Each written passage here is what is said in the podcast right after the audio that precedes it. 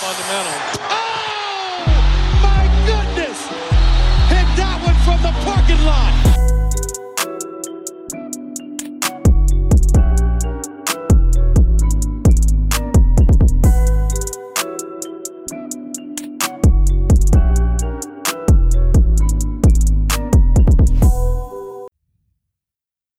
Hallo und willkommen zurück bei Vom Parkplatz. Wir freuen uns, dass ihr wieder am Start seid. Das sind einmal Lino hier am Start und auf der anderen Seite Len. Was geht, Len? Moin, moin, grüß dich. Und fit oder müde oder beides? Ähm, beides ein bisschen, aber ich würde insgesamt dann doch sagen, schon relativ fit, Sehr weil ähm, bin jetzt auch nicht der, der sich die ganze Nacht um die Ohren schlägt, wie andere es zum Teil tun. Aber Mhm. sehe trotzdem zu, dass ich spätestens tagsüber dann äh, ordentlich nachhole, was das Gucken angeht. Wie sieht es bei dir so aus? Gehst du schon Jo. auf dem Zahnfleisch oder geht es bei dir Nee, noch? nee, geht noch, geht noch. Äh, äh, ich teile es mir bislang ganz gut ein, so, was ich live gucke und was ich real live gucke. Aber Mhm. immerhin bin ich bislang noch nicht, äh, wie du, fast zum Meme geworden bei, beim deutschen NBA-Twitter. Ja, ja. Da gibt es ein paar Kandidaten, die mir das gerne unter die Nase schmieren, dass ich ganz gern mal äh, die Real-Life-Route gehe, anstatt die Live-Route. Aber ähm, da lasse ich mich gern roasten, Ja. wenn das bedeutet, dass ich äh, dafür einen halbwegs passablen Schlafrhythmus weiterhin habe und trotzdem mir ordentlich was angucken kann. Ja, wenn nicht äh, die NBA-App wieder sämtliche Ergebnisse spoilert, ne? Ja, stimmt, das ist immer sehr gefährlich. Deswegen kann ich auch absolut die Live-Gucker verstehen. Aber ich muss sagen, bisher in den Playoffs, so weit, so gut. Wurde jetzt noch nicht ganz so viel gespoilert, bei mir zumindest, aber da gibt es ein paar andere, die Ja. sich da ein bisschen mehr beschwert haben. Gab auch Ich andere habe ja Probleme, sowieso- ne? Ja, Es werden einfach oft Spiele ge, ja, äh, geblackt. Wie heißt das nochmal hier? Ähm, wenn das blockiert äh, in irgendeiner Form. Ja, ne? weißt du, weil der Markt äh, in den USA ist ja so, dass die, dass das, dass du nicht jedes Spiel sehen kannst mit League Pass, weil die Rechte halt bei lokalen Anbietern liegen oder ja, wie auch stimmt, immer, ja. ne?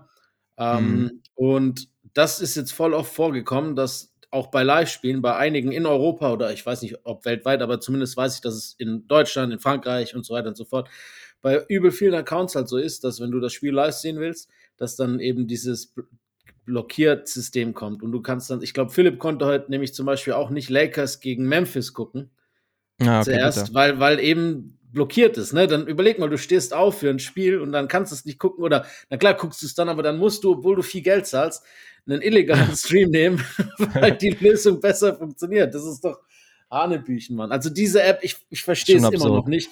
Wie kann man, wir haben es ja schon mal gesagt, ein an sich echt gutes Produkt, so verhunzen technisch und das schon seit längerer Zeit und seit Jahren, dass, dass man oft bessere Qualität hat, wenn man die illegale äh, Ja. Route nimmt. Und das kann einfach nicht sein. Und weniger Trouble, ne? Wir erinnern uns alleine ja. schon beim Playoff-Start, kurz nachdem wir aufgenommen haben, Ey, letzte Woche, ging es ja los bei den Playoffs. Und dann Spiel 2 war es Celtics gegen Atl- Atlanta Hawks.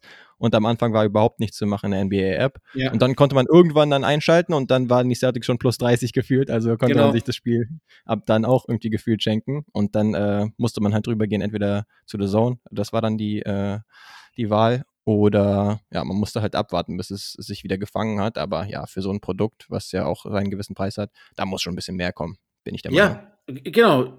Vor allem diese Blackout-Dinger, das macht ja überhaupt gar keinen Sinn, weil das ist ja geografisch einfach nicht schwierig zu programmieren.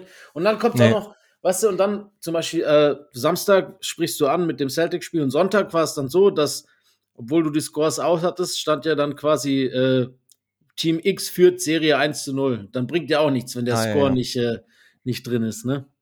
Nee, genau. Weißt du, Das ist der einzige Vorteil, dass ich ein absoluter Blindfisch bin. Ähm, ich habe ja auch meistens die Brille auf, wenn ich nicht die. Kontaktlinsen drauf habe. Und dann kann ich immer entweder über die Brille schauen und sehe dann wirklich gerade noch die Umrisse des Logos ähm, und kann dann so rum na- navigieren. Oder äh, ich kneiße noch die Augen zusammen. Also da bin ich so ein bisschen geschult, Ja, was das das, gut, angeht. ja. Und äh, von der Natur gesegnet, sage ich jetzt mal. Da kommt Normalerweise quasi bringt die- es nicht genau, so viel, so genau, sein. Aber in dem Fall halt die- schon. die, die Behinderung quasi wird zum Vorteil. Ja, ist ja nicht schlecht. Ich glaube Das ist- tatsächlich, per Definition bin ich, glaube ich, schon sehr behindert. Ähm, mal gucken, ob da irgendwann mal was in Richtung Lasern geht oder sowas, aber jetzt erstmal komme ich damit noch ganz gut klar. Wenigstens Inklusionsarbeit der NBA. Genau. Das, Ist- das ist doch schon mal wie- nicht schlecht. Bist du kurz oder weitsichtig eigentlich? Äh, kurzsichtig. Ich glaube, minus sechs oder sowas. ah, das ist schon heftig, ja. Ja, kommt davon, Sagt wenn er beide Eltern keine halt Ahnung. Was so? ja, aber beide Eltern sind halt auch sehbehindert, dementsprechend. Ah, Oder zumindest haben wir auch jeweils eine Brille. Deswegen äh, war das, glaube ich, so ein bisschen in die Wiege gelegt. Aber nun gut. Äh, so Ah, viel sechs hört dazu sich trotzdem ordentlich an, ne? Ja, Also- ist schon nicht so wenig. Ich glaube, da wird es auch, was so ein Lasern angeht, gar nicht mal so leicht zum Teil. Äh, Was Mhm. zum Beispiel das Übernehmen äh, der Krankenkasse oder ähnliches übergeht. Okay. angeht. Aber wie dem auch sei, wir wollen vielleicht ein bisschen Richtung NBA schielen zumindest. Ähm, und ich hau vielleicht kurz raus. Sehr gut. yes, der muss, der muss so sein. ähm, was wir so in der letzten Woche hatten, vor allen Dingen natürlich den Playoff-Start, aber auch ein paar Announcements von ein paar Awards mittlerweile schon, auf die werden wir kurz blicken, bevor es dann tatsächlich natürlich aufs äh, Eingemachte geht. Und zwar auf die Erstrundenserien und was bisher so in dieser Woche passiert ist, denn das letzte Mal, als wir gequatscht haben, äh, da waren die Playoffs noch nicht, noch nicht losgegangen. Wir haben uns da ein Draft-System ausgedacht, was im Vergleich zu unser Wunschdraft ein bisschen leichter nachzuvollziehen ist, nämlich äh, wir gehen einfach so ein bisschen chronologisch vor, beziehungsweise ja, ähm, die Serie, die uns am meisten interessiert, die wird als erstes vom Draftboard runtergehen und über die quatschen wir dann als erstes und so gehen wir dann alle acht Serien durch und am Ende sind wir dann bei denen, die vielleicht nicht ganz so relevant sind, beziehungsweise die jetzt schon ziemlich eindeutig aussehen. Zusätzlich haben wir danach natürlich noch Guestless Deadline, unsere neue kleine Rubrik und Wer bin ich, bleibt natürlich auch dabei. Und damit würde ich sagen, können wir kurz äh, in die News beziehungsweise die Awards-News der letzten äh, Woche gehen. Und ein Announcement war zum Beispiel der Defensive Player of the Year, Jaron Jackson Jr. Was ist da so dein, deine erste Reaktion zu? Kann man, kann man nichts gegen sagen, finde ich. Nee. ähm, ja, war ja, war ja wahrscheinlich auch äh, Top-Favorit davor schon, ne? Auch bei den Buchmachern. Ähm, Ja. Du hättest, glaube ich, lieber Brook Lopez gesehen, ne? Wenn ich äh, das richtig einschätzen kann. Aber äh, Ja. ja. man muss. Sympathietechnisch, ähm, ja, ist wahrscheinlich ähnlich, Ja. aber Brooke ist natürlich ein gestandenerer Spieler, der schon, der vor allen Dingen seine Transformation so ein bisschen hinter sich Das gebracht stimmt. hat und jetzt genau, früher eher All Offense war und äh, selbst da noch anders gespielt hat. Jetzt Mhm. eher sein äh, offensives Spiel auf Außen verlagert hat und defensiv dafür ähm, der vielleicht beste absinkende Big Man äh, der NBA ist. Deswegen wäre es schon cool gewesen, äh, ihn das äh, Gewinn zu sehen. Bei Jaron Jackson denkt man sich vielleicht, in den nächsten Jahren wird, wird sowieso noch ein, zwei, äh, werden wahrscheinlich noch dazukommen bei äh, Brook Lopez, der eher so auf der anderen Seite seines Zenits ist, vielleicht, beziehungsweise jetzt gerade auf seinem Zenit, äh, kommt vielleicht nicht unbedingt noch einer dazu. Aber genau, ich hätte jetzt höchstens gedacht, vielleicht, dass es ein bisschen eng wird, was die Minuten insgesamt angeht oder die Spiele äh, bei Jaron Jackson Jr. Aber insgesamt, da habe ich drauf geschaut, hat er doch immerhin 63 Spiele gemacht. Also fast schon dieser Threshold, den es auch in Zukunft geben wird. Wird nicht mehr reichen dann. Aber Genau, in Zukunft nicht noch. Ja. Also Ja, ist doch gut, dass er einen hat. Was ich Yes. wirklich krass fand, das hat Tim Reynolds, hab ich, da habe ich es zuerst gelesen, dass es ja wirklich so war, dass kein einziger der drei äh, letztjährig Erst-, Zweit- und Drittplatzierten beim Deep Hoyer Award, Award eine Stimme bekommen hat für diese. Die haben alle null Punkte. Und ich, ich habe Oh, jetzt nicht stimmt. recherchiert, aber ich glaube nicht, dass es das jemals gab. Also Gobert, Smart und Bridges haben alle keine einzige Stimme bekommen. Und das finde ich schon echt krass, wenn du überlegst, dass Stimmt. Dass die fast die einzigen waren, die letzte Saison Stimmen bekommen haben. Ja, irgendwie bemerkenswert. Vielleicht könnte es auch dafür sprechen, dass es schon ein bisschen narrativ basiert ist. Ist man so, vielleicht letzte ja. Saison ähm, hatte, ah, okay, ähm, vielleicht bei, ja, und dann kommt es auch so ein bisschen immer auf die defensive Effizienz der Teams jeweilig an. Genau. Und wenn dann halt ein Team äh, ein bisschen abgeschmiert ist oder jetzt im Fall von Rudy Gobert er jetzt gewechselt ist und jetzt nicht unbedingt dafür gesorgt hat, ähm, dass die Timberwolves eine absolut elitäre Defense sind, dann äh, kommen halt neue Kandidaten rein. Habe ich aber jetzt auch nicht so viel gegen. Und du? Ich glaube, dass es bei Gobert tatsächlich eher daran lag, dass er halt kaum, also nicht, nicht viele Spiele gemacht hat diese Saison, beziehungsweise nicht eine Marke erreicht hat, die wahrscheinlich Award würdig wäre. Ähm, Gepaart mit äh, seinen ganzen, sagen wir mal, ähm, ja, Shenanigans im Team, Ja, äh, die ihn ja nicht unbedingt äh, zu den beliebtesten Menschen der Liga machen. Ich meine, er war ja davor war er schon nicht der beliebteste Spieler. Und ich glaube, das, das schwingt auch so ein bisschen mit bei den Votern, ne? egal ob das jetzt Medienleute äh, sind oder nicht. Äh, wenn, wenn immer das Negative überwiegt bei einer Berichterstattung oder wenn man über einen Spieler spricht, dann hat man im, im Unterbewusstsein auch irgendwie oft diesen Spieler negativ belegt, auch wenn er vielleicht dir persönlich noch nie was getan hat. ja, genau. Ansonsten, was noch die Kandidaten so angeht, Evan Mobley war ja auch in den Top 3. Ja, Ähm, da hieß es ja anfangs, okay, der kann sich ganz gute Chancen ausrechnen, als die ersten Returns äh, zurückkamen. Da waren wir auch ein bisschen überrascht, ne? Ähm, Mhm. haben wir, glaube ich, offline äh, uns gegenseitig gesagt. äh, jetzt muss man sagen, ja, im ersten oder in den ersten beiden Spielen zum Teil hat er ein bisschen Schwächen gezeigt, insofern als dass äh, die Knicks so ein bisschen fiesten konnten am offensiven Brett und er zum Teil Absolut. ein bisschen überpowered wurde. Ähm, insofern, ja, natürlich in, waren da die Awards schon eingereicht, insofern ja. hat es ihm da nicht geschadet, aber ja, vielleicht muss er dann in der Offseason noch ein bisschen was äh, draufpacken. Genau. Ja, auf jeden Ansonsten Fall. ist er ja mega vielseitig defensiv, äh, so das stimmt. klar, aber hat ich, vielleicht noch ein, zwei Schwächen. Ich liebe den auch, aber, aber da hast du recht, ein paar bisschen Muskelmasse kann er noch draufpacken. Diese eine Szene in Game One ähm, an der Freiwurflinie, als Gobert, äh, als, als Randall ihn quasi äh, wegschubst, als ob er ein kleiner Junge wäre, das, das war echt, das ja. ist mir auch im, im Kopf geblieben. Das war ziemlich krass. Ähm, ja. Gut, Randall ist jetzt auch auf, im Gegensatz halt auch nicht der allerleichteste, aber trotzdem, das sah schon nach ja. Manhandling aus. Aber wie du es gesagt mhm. hast, ich meine, äh, Mobley ist noch, noch mal jünger und unerfahrener als Jaron Jackson. Ähm, und dem seine Zukunft ist auf alle Fälle sehr rosig. Offensiv wie defensiv wissen wir alle. Genau. Baby KG wird sich machen und äh, dann lass sie noch ein bisschen futtern und ein bisschen äh, Masse antrainieren und dann äh, passiert auch nächstes Jahr das nicht mehr, dass er weggeschubst wird. Ja, und du sagtest es ja, dass im Vergleich zum letzten Jahr keine der Kandidaten jetzt wieder dabei waren, vorne zumindest. Aber diesmal im Vergleich zum nächsten Jahr kann man sich gut vorstellen bei einem noch jungen Jaron Jackson ja, Jr., bei einem genau. noch extrem jungen Evan Mobley. Also ich glaube, die werden das äh, vielleicht in einigen Jahren, in den nächsten Jahren auch untereinander ausmachen. Das ist sehr gut möglich. Zumal es ja letztes Jahr diese Guard-Nummer gab. Jetzt ist wieder gut für ein paar Jahre. Jetzt können wieder die Großen sich den Titel streitig machen.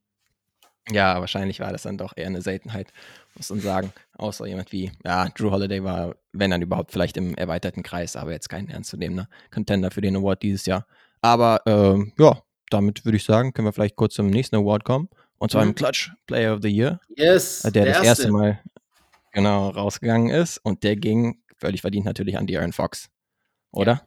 Ja, vollkommen richtig. Da gab es überhaupt gar keine zwei Meinungen. Also, ja. wer nicht für ihn gestimmt hat, der hätte eigentlich nicht, der sollte ab sofort nicht mehr wählen dürfen. Auch DeMar hatte zwar faktisch einige Punkte in der Klatsch, mhm. aber bei so schlechter Effizienz, dass, äh, also, dass er wirklich, nee, ich möchte jetzt nicht Kobe slandern.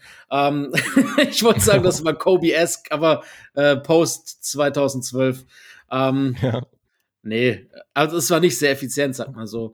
Die Aaron Fox genau. hatte 194 Punkte in der Paint gemacht und das Ganze bei, äh, in der Paint, in, in der Klatsch in der letzten Saison. Was, und das Ganze, also über 45 Punkte mehr als der Zweitplatzierte und dann das Ganze bei 52,7 Prozent vom Floor, also in der Klatsch über 50 Prozent, dabei auch einige Dreier. Das äh, muss schon gewürdigt werden und äh, es ist auch so, ich meine, das, was als die NBA als Klatsch bezeichnet, ist nicht unbedingt nur das, was Klatsch ist. Er ist eigentlich das ganze vierte Viertel immer einer der besten Scorer und hat auch einen der höchsten, ja. höchsten Punktedurchschnitte. Und es ist schon echt krass, wie, äh, wie sicher und selbstbewusst und auch selbstverständlich äh, er diese, diese Momente angeht. Wenn man mhm. überlegt, wie viele Leute skeptisch waren, inklusive mir, nach dem Halliburton-Trade, ne, um zu sagen, ja, Stimmt. ich setze zum Beispiel aufs falsche Pferd und so weiter und so fort. Und alle, alle Sachen, die letztes Jahr geschrieben und geredet wurden von dem Gros der Menschen, Fachmänner, Fans, ähm, ja. haben sich eigentlich null bewahrheitet. Sieht man ja, wie es bei den Kings läuft, kommen wir später bestimmt auch noch dazu. Und einen großen genau. Anteil daran hat eben halt auch äh, die Aaron Fox, der eine wahnsinnige Saison gespielt hat, der All-Star geworden ist und jetzt auch Clutch Player of the Year. Genau. Was ich auch noch sagen würde, ist, dass man jetzt auch endlich eine würdige Bühne für seine Clutch Heroics hat jetzt in den Playoffs, weil ich glaube, während der regulären Saison gab es nicht so viele National TV-Spiele, obwohl es mehr hätte geben müssen, auch wenn die ja vor der Saison bestimmt werden und da hat ja niemand wirklich so große Stücke auf die Kings gesetzt. Ja. Aber während des Saisonverlaufs hätte man da vielleicht ein bisschen was äh, drehen können, äh, sodass sie ein bisschen mehr im National Spotlight sind. Denn das haben sie auf jeden Fall verdient gehabt während der Saison. Jetzt ist halt die Frage, ähm, das fand ich noch vielleicht ganz interessant, ob sie es jetzt immer so machen, dass die Top 3 dann einfach die sind, die am meisten Klatschpunkte dann auch äh, haben, weil das war diesmal tatsächlich so. Und mhm. dann, ähm, ja, dann hat sich jetzt De'Aaron hier ja auch klar, wie gesagt, durchgesetzt. Wer war, wer war ähm, noch dabei noch, außer DeMar? Und DeMar und Jimmy Butler. Ah, was so die, die Punkte angeht, genau. Die jetzt von der Quote zum Beispiel nicht unbedingt so sehr mithalten konnten. Und das hat sich halt auch mit dem Eye-Test irgendwie gepaart, ja. dass man bei De'Aaron echtes Gefühl hatte, dass er echt viele Klatschjumper, vor allem aus der Mitteldistanz gerne mal oder aus der Floater Range eingestreut hat. Insofern absolut verdient. Und äh, ja, dann würde ich sagen, kann er sich auch gesellen zu seinem Kollegen, nämlich dem Coach of the Year, einstimmig, äh, ja. Coach Mike Brown von den Sacramento Kings. Auch so eine sehr geile Story, würde ich sagen, oder? Zum ersten Mal übrigens einstimmig äh, bei den Coaches. Yes. Hat er sich verdient. Äh, auch da, ähnlich wie bei die Aaron Fox, gab es wahrscheinlich. Ich meine, es gab schon den einen oder anderen, den man hätte verstehen können. Aber ja. es war schon, glaube ich, für fast, eigentlich für alle die richtige Entscheidung. Das ist schon auch eine, der, er ist ja auch wirklich elementarer Bestandteil dieser Erfolgsgeschichte. Nicht nur die Spieler, ja. sondern der Coach auch. Und äh, ja, ist auch, ich mochte den schon immer, auch als, als Mensch so, ne? Auch als Assistant Coach die letzten Jahre bei den Warriors und so, ist einfach ein cooler Typ. Ich mhm. habe auch die Möglichkeit gehabt, öfters schon ihn zu sprechen und ihn und damit auch länger. Mal gerade jetzt während der Finals letztes Jahr hatte ich mal äh, Zeit, so sieben, acht Minuten mit ihm zu reden und so. Und das ist wirklich ein sehr, sehr angenehmer Mensch. Und äh, ja. dem gönne ich einfach jeden Erfolg. Und von daher freut es mich, dass er diesen Award gewinnen konnte. Und jetzt bin ich mal gespannt, äh, wie weit die beiden Awards die Jungs noch tragen werden. Ja, genau. Und dann ist auch die Frage, ob da noch welche dazukommen. Es sind jetzt nicht unbedingt Awards, aber All-NBA zum Beispiel für Darren Fox oder für den Mitspieler Domantas Bonus könnten vielleicht noch in Frage oder, kommen. Oder Ringe. Ja, dann wäre die äh, Wette aufgegangen von dem damals für verrückt gehaltenen Typen. Ich erinnere mich vor der Saison. Allein der, deshalb würde ich mich freuen. Der ein bisschen was drauf gesetzt hat und ja. jetzt wahrscheinlich sehr viel kriegen würde. Ja, ich weiß nicht, bei Coach of the Year, da wären höchstens noch andere Leute zu nennen, die ähm, an Nummer 2 und 3 zu erwähnen wären, wie Dagnault oder, oder ja. Missoula, äh, die jetzt auch 2 und 3 waren. Aber ähm, wirklich ernsthaft äh, an Mike Brown rangekommen sind jetzt auch nicht unbedingt, was ihren Case nee. angeht würde ich sagen. Absolut. Absolut. Wenn, wenn die Kings Champion werden, dann sollte der Beam ein Jahr lang durchblenden, durchlaufen, Alter. Das wäre vernünftig. Stimmt. Ich habe, ja, äh, kommen wir nachher dazu.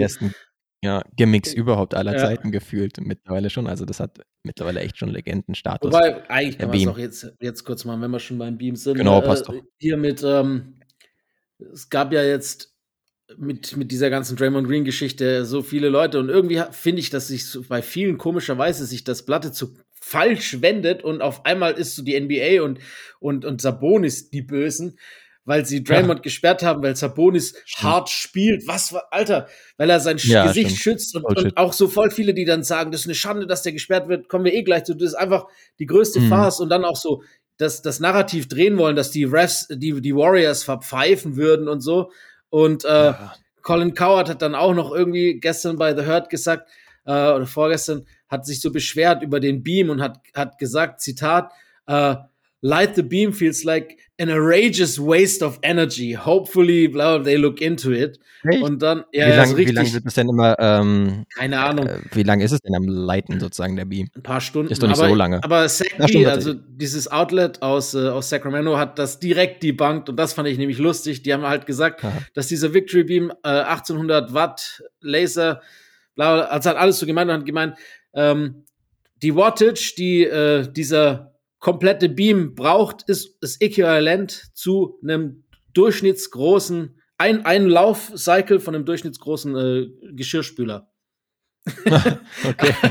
ja, also, ein ordentliches äh, Debunking. Und zudem kommt noch dazu, dass äh, die Kings Arena die einzige und erste der NBA ist, die komplett mit Eigensolar äh, komplett läuft. Also die ist komplett autark ja. und, und äh, mhm sie haben gesagt, selbst wenn die Kings sich entscheiden würden, den Beam 24 Stunden, 365 Tage im Jahr durchlaufen zu lassen, ähm, dann wäre es ungefähr 0,1 Prozent von der äh, Arenas jährlichen Stromverbrauch. Ja, also okay, direkt ja. mal die Bank. Der Beam ist genau. nicht nichts böse, nichts. Colin, hör zu und kann von mir aus gern ein Jahr durchleuchten. Ja, genau. Wir hoffen auf jeden Fall noch auf einige weitere Anlässe dazu. Ähm, ja, vielleicht auch im nächsten Spiel. Ähm, heute Nacht geht es ja wieder rund. Ja. Und äh, da bin ich auch gespannt, ähm, ja, wenn wir, wir jetzt zu unserer in Draft, gehen, Draft gehen. Genau. Ob, so äh, ob da noch viele andere ähm, Serien vorher lange. kommen, bevor wir darauf zu sprechen kommen. Ich weiß nicht, äh, den ersten Pick würde ich hier zum Beispiel. Du darfst, ich habe dir das letzte Mal den ersten. Ich weiß okay. Dann let's do it. Ja, dann würde ich auch direkt sagen, komm, Sacramento gegen Golden State. Wenn wir schon so heiß glauben, reden, Nummer eins.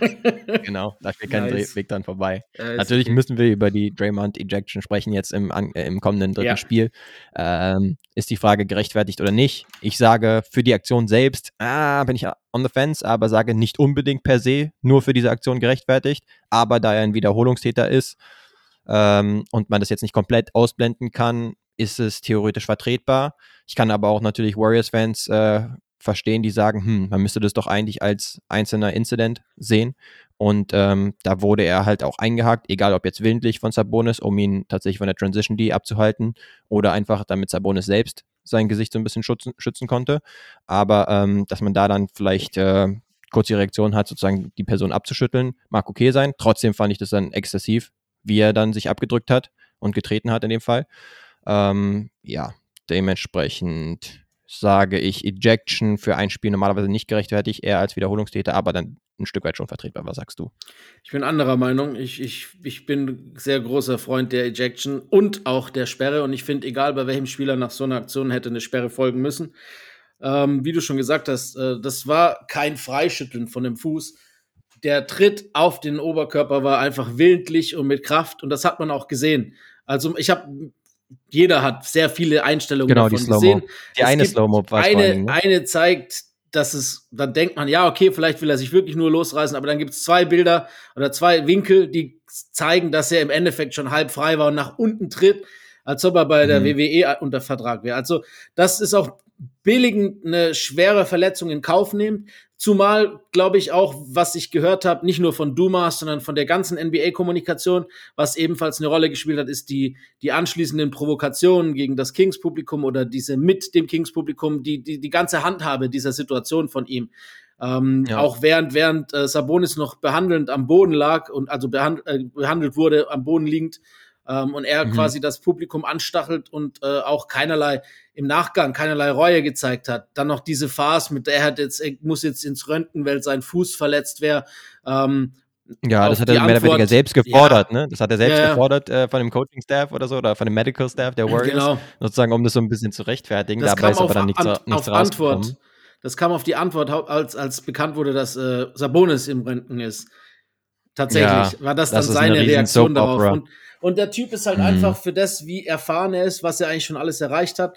Ähm, und, und eigentlich auch, was sein Standing in der NBA betrifft und das auch als 34 Jahre alter Familienvater einfach nicht, wie man so eine Situation handhabt. Man entschuldigt, weißt du, man, wenn, wenn der gesagt hätte, irgendwie habe ich mich versucht loszureißen, vielleicht sind mir kurz irgendwie die Sicherung durch, weil mein Bein nicht losging. Ich entschuldige mich, dass ich ihn verletzt habe. Es tut mir leid, das war nicht meine Intention und so weiter und so fort. Egal, ob das stimmt oder nicht. So reagiert man nach Mhm. so einer Sache und, und gut ist. Dann hätten sie ihn vielleicht auch nicht gesperrt, ne?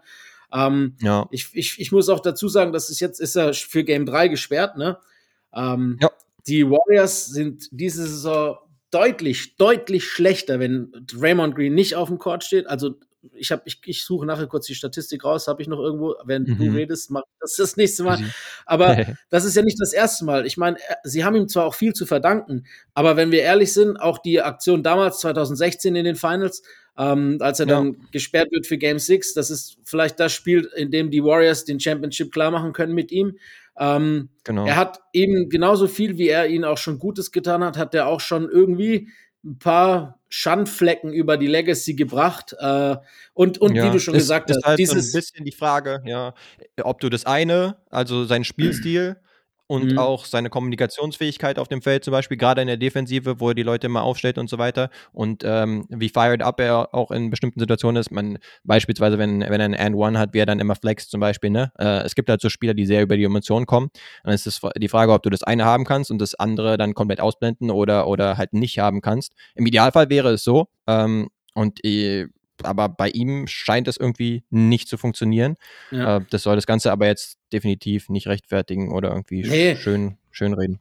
Und wie die NBA und du ja auch richtigerweise schon gesagt haben, ist halt dieser Faktor Wiederholungstäter auch, glaube ich, eine, eine Rolle, die gespielt wurde. Also, ob er jetzt Leuten in Genau. die Eier getreten hat oder allein schon letztes Jahr diese Brandon Clark-Nummer und dann Jason Tatum in den Finals, als er dem versucht hat, den Arm rauszureißen. Also, das ist ja wirklich, das Ja. da reichen die Hände nicht mehr ab, um die, die Vorfälle an einer, also an abzuzählen, ne?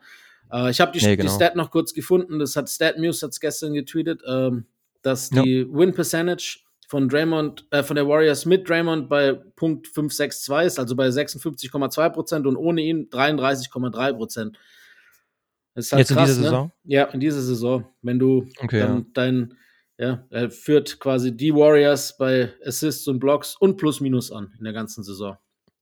Ja, dann gab es, du hattest es kurz angerissen, noch die Diskussion, ah, sei Domas jetzt ein, äh, Domantas Sabonis, äh, für die Zuhörer, sei ein Spieler, der irgendwie auch äh, dreckig spielt oder besonders körperlich und so weiter. Ähm, klar, er ist un unterm Korb hier unterwegs, äh, packt da Ellbogen aus oder sowas, aber für mich trifft ihn überhaupt keine Schuld. Nee. Und im Anschluss gab es dann auch noch ein Interview mit Kevon Looney, der ja. auf jeden Fall ähm, ein Lied von singen können würde, äh, wenn es da irgendwie Auffälligkeiten gegeben hätte. Aber der meinte, nö, er spielt einfach ganz, ganz normal und so geht es äh, ganz normal unterm Korb zu. Und das ist jetzt nicht so, als würde der besonders äh, aggressiv spielen oder sowas oder irgendwie Kontakt embellischen oder ähnliches.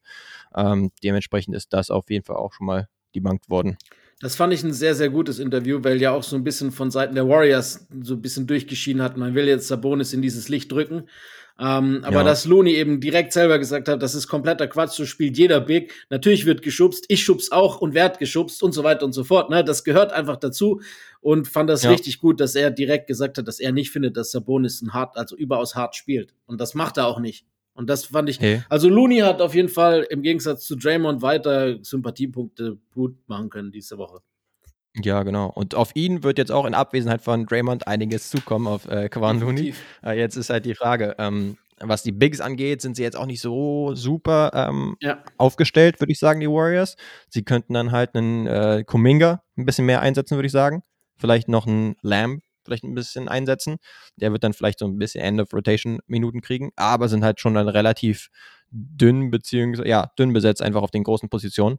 Da muss Kwan Looney wirklich einiges machen, auch äh, beim Verteidigen gegen genannten Domantas Sabonis. Da war jetzt die Frage, okay, ähm, Leute haben es auch zum Teil davon abhängig machen wollten, ob jetzt äh, Sabonis spielen wird im nächsten Spiel, ob man die, die Verletzung äh, sozusagen, beziehungsweise die Tatsache, dass er sich da wehgetan hat zumindest ähm, an der Brust, äh, ob man das jetzt ernst nehmen kann und so weiter, aber das ist auch absoluter Bullshit. Also Domantas Sabonis spielt halt auch durch, durch Verletzungen, durch kleinere äh, Verletzungen öfters. Uh, und wenn, dann sollte man es, uh, was die Einschätzung jetzt irgendwie von ihm als Spieler oder seine Toughness oder so weiter angeht, uh, sollte man es jetzt nicht von diesem Spiel abhängig machen oder irgendwie ihm vorwerfen, ja, er würde jetzt hier den Simulant spielen oder sowas. Das finde ich wieder absolut abstrus. Absolut abstrus, da bin ich bei dir. Ja, ein Vorteil haben genau. die Warriors, die Serie findet jetzt in San Francisco statt. Das ist wahrscheinlich ja. das einzige Plus. Ne? Wir wissen um ihre Auswärtsschwäche Bescheid diese Saison. Äh, die genau. ersten zwei, zwei Spiele, also die, die Kings waren jetzt eigentlich schon auch. Äh, ich meine, das hat trotzdem viel überrascht, dass die 2 zu 0 jetzt gehen, ne? Muss man einfach auch sagen. Ja, das stimmt. Und es macht schon auch Spaß, wie du gesagt hast, die Serie macht wirklich viel Spaß. Wie, wie, wie mhm. ist jetzt Stand jetzt, nachdem wir die ersten zwei Spiele gesehen haben, wissentlich, dass Game 3 ohne Draymond Green stattfinden wird? Wie ist deine Prognose? Bist du immer noch äh, auch confident, dass die Warriors das schaukeln? Oder sagst du, naja gut, irgendwie müssen sie ja dann mindestens ein Auswärtsspiel gewinnen und zu Hause besser jetzt auch nicht verlieren, auch ohne Draymond. Äh, wie ist so deine genau. Prognose Stand jetzt? Oder anders gesagt, sie müssen vier aus fünf Spielen müssen sie jetzt gewinnen. Richtig. Und, und da bin ich jetzt schon äh, relativ skeptisch, muss ich sagen. Also ich will jetzt derzeit schon Sacramento favorisieren. Also es ist halt immer die Sache mit den Tipps hin und her gehen. Ich meine, ich habe jetzt auch meinen Tipp abgegeben und hatte ja. vor der Serie hatte die uh, Warriors in sechs zum Beispiel, ja. aber ging dann tendenziell schon davon aus, dass sie ein äh, Auswärtsspiel unter den ersten beiden Spielen äh, stehlen würden.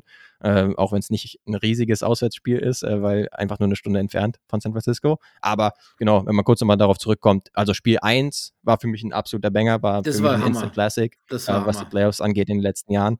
Äh, Fox und Malik Monk zum Beispiel 70 Punkte zusammen waren nicht zu verteidigen. Steph auch verrücktes Shot im Shotmaking. Aus der ja. Ecke zum Beispiel, wo er fast im Ausstand. Hat mich so ein bisschen an den Wurf erinnert gegen Anthony Davis' äh, New Orleans Pelicans damals. Das ja, war, ja, stimmt, stimmt, ich, stimmt. Ein Wurf, der noch more clutch war, wo ja. auch noch ein Foul hätte sein können. Ich glaube, von Anthony Davis tatsächlich sogar. Ähm, das war auch ein verrückter Wurf damals. Und dann noch ein Stepback-Dreier auch, der auch von der ganz schwierigen Sorte war. Also es war schon, war schon verrückt. Und dann hattest du noch die Sacramento Crowd, die halt äh, seit Hammer. Jahren Lieben fast wir. Jahrzehnten sich äh, darauf gefreut hat, endlich mal wieder ein äh, Playoff-Spiel ausrichten zu können. Also das war echt krass. Und Spiel 2 war auch ordentlich. Ja, ähm, Darren Fox war gut, Sabonis ein bisschen so ein Bounceback-Spiel gehabt. Und dann natürlich, ja klar, alles hat, äh, wurde natürlich ein bisschen überschattet von der Draymond-Ejection und der Situation.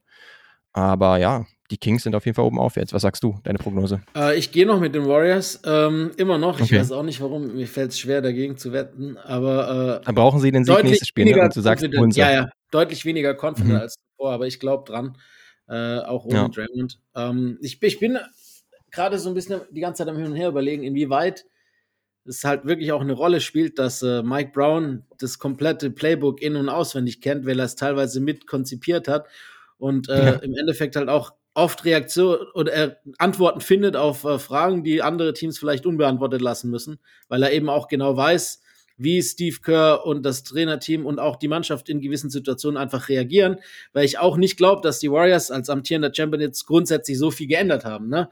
Und da ist es natürlich nee, dann stimmt. schon auch so, so diese, ist ja wirklich ein Insider im Endeffekt. Und das ist schon auch ein äh, bisschen, ja, ja ich meine, ist geschickt für die Kings, aber ich glaube schon auch, dass das eine, eine Rolle spielt. Und irgendwie hat man auch wirklich die Meinung, egal was, was Kerr versucht, die Kings finden eine Lösung. Wahrscheinlich, weil halt äh, weil Brown genau weiß, was passiert.